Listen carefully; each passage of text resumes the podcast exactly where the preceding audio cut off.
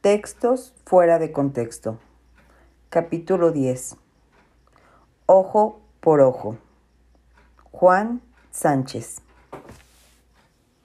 Pero si hubiera algún otro daño, entonces podrás como castigo vida por vida, ojo por ojo, diente por diente, mano por mano, pie por pie, quemadura por quemadura, herida por herida, golpe por golpe. Éxodo 21, versículo 23 al 25. ¿Alguna vez has pensado por qué las películas de revancha son tan populares? Esas como Gladiador, Corazón Valiente, Búsqueda Implacable, Creo que estas películas son populares porque en el fondo cada uno de nosotros tiene un deseo innato por la justicia.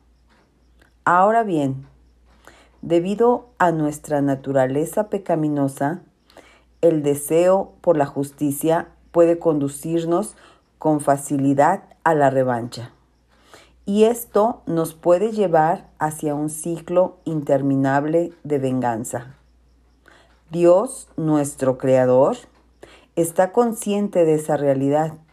Es por eso que en este texto de Éxodo 21, Él proveyó un estándar de justicia que pone límite a esa sed de venganza. El contexto del Antiguo Testamento el pacto mosaico, cuando Dios llevó a Israel al monte Sinaí y les reveló los términos de su pacto, en Éxodo 19, versículo 24, él en primer lugar resumió sus expectativas en diez palabras, lo que conocemos como los diez mandamientos. Éxodo 20, versículos del 1 al 17.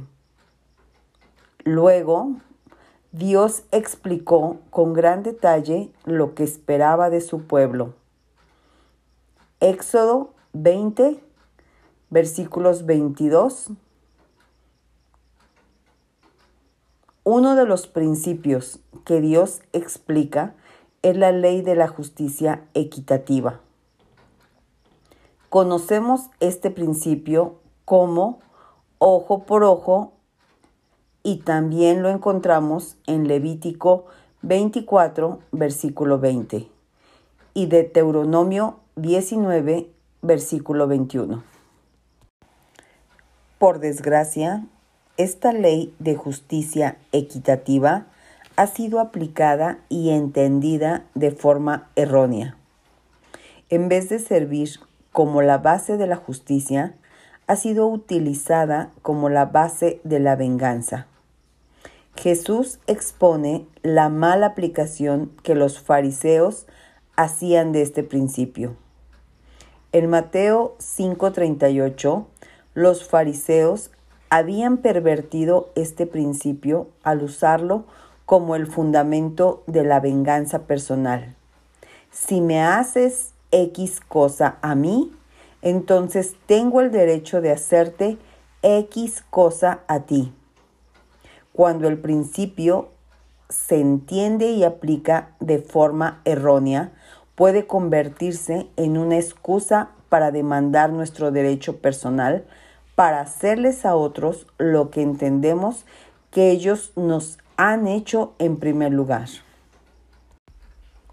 El principio del Antiguo Testamento, ojo por ojo, el contexto específico de la ley de la justicia equitativa en Éxodo 21, versículo del 23 al 25, concierne a unos hombres involucrados en un altercado físico y que por accidente hieren a una mujer encinta. Si la mujer y el bebé resultaban ilesos, el hombre que la hirió debía pagar una multa propuesta por su marido y determinada por un juez. Versículo 22. No obstante, si había daños, ya sea contra la mujer o contra el bebé o contra ambos, entonces el pago era versículo 23. Vida por vida, ojo por ojo, diente por diente, mano por mano, pie por pie, quemadura por quemadura, herida por herida, golpe por golpe. Es evidente que la intención de la ley es proveer justicia equitativa. En términos modernos, podríamos decir que el punto de la ley es asegurarse de que el castigo sea adecuado al crimen. Tal principio tiene el propósito de proveer justicia, tanto para el inocente como para el culpable.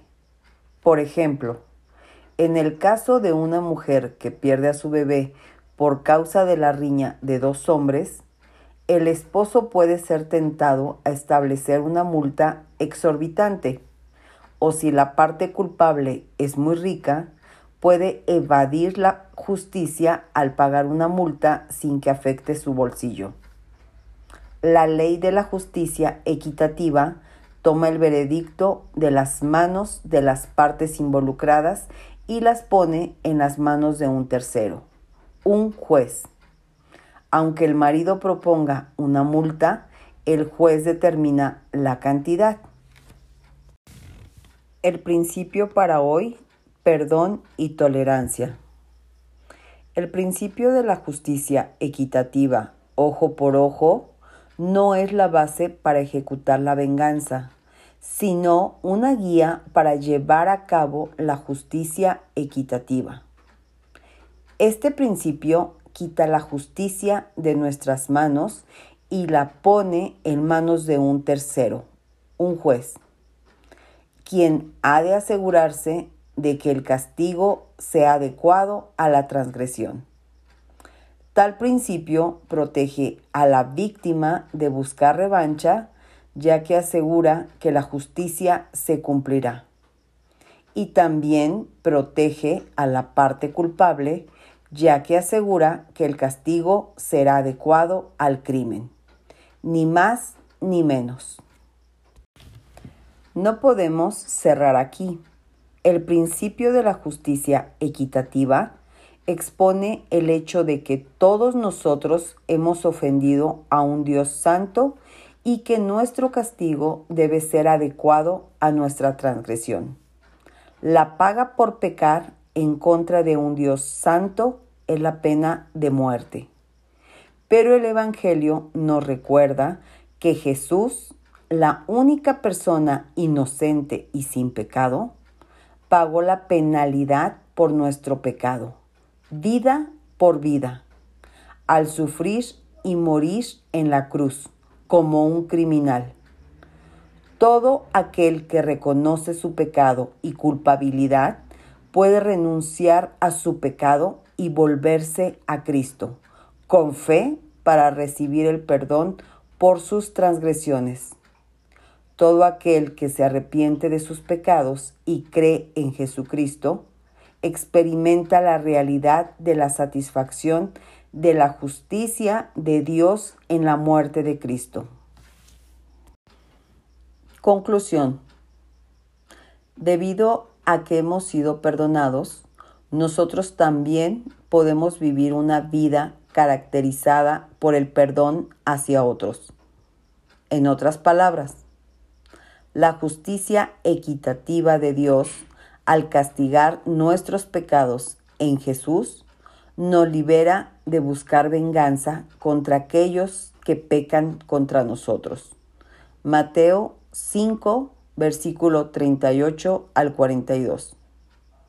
No necesitamos devolver mal por mal o injuria por injuria.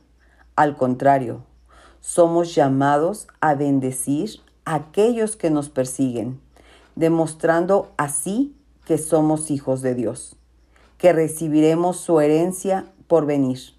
Primera de Pedro 3, versículo 8 al 17.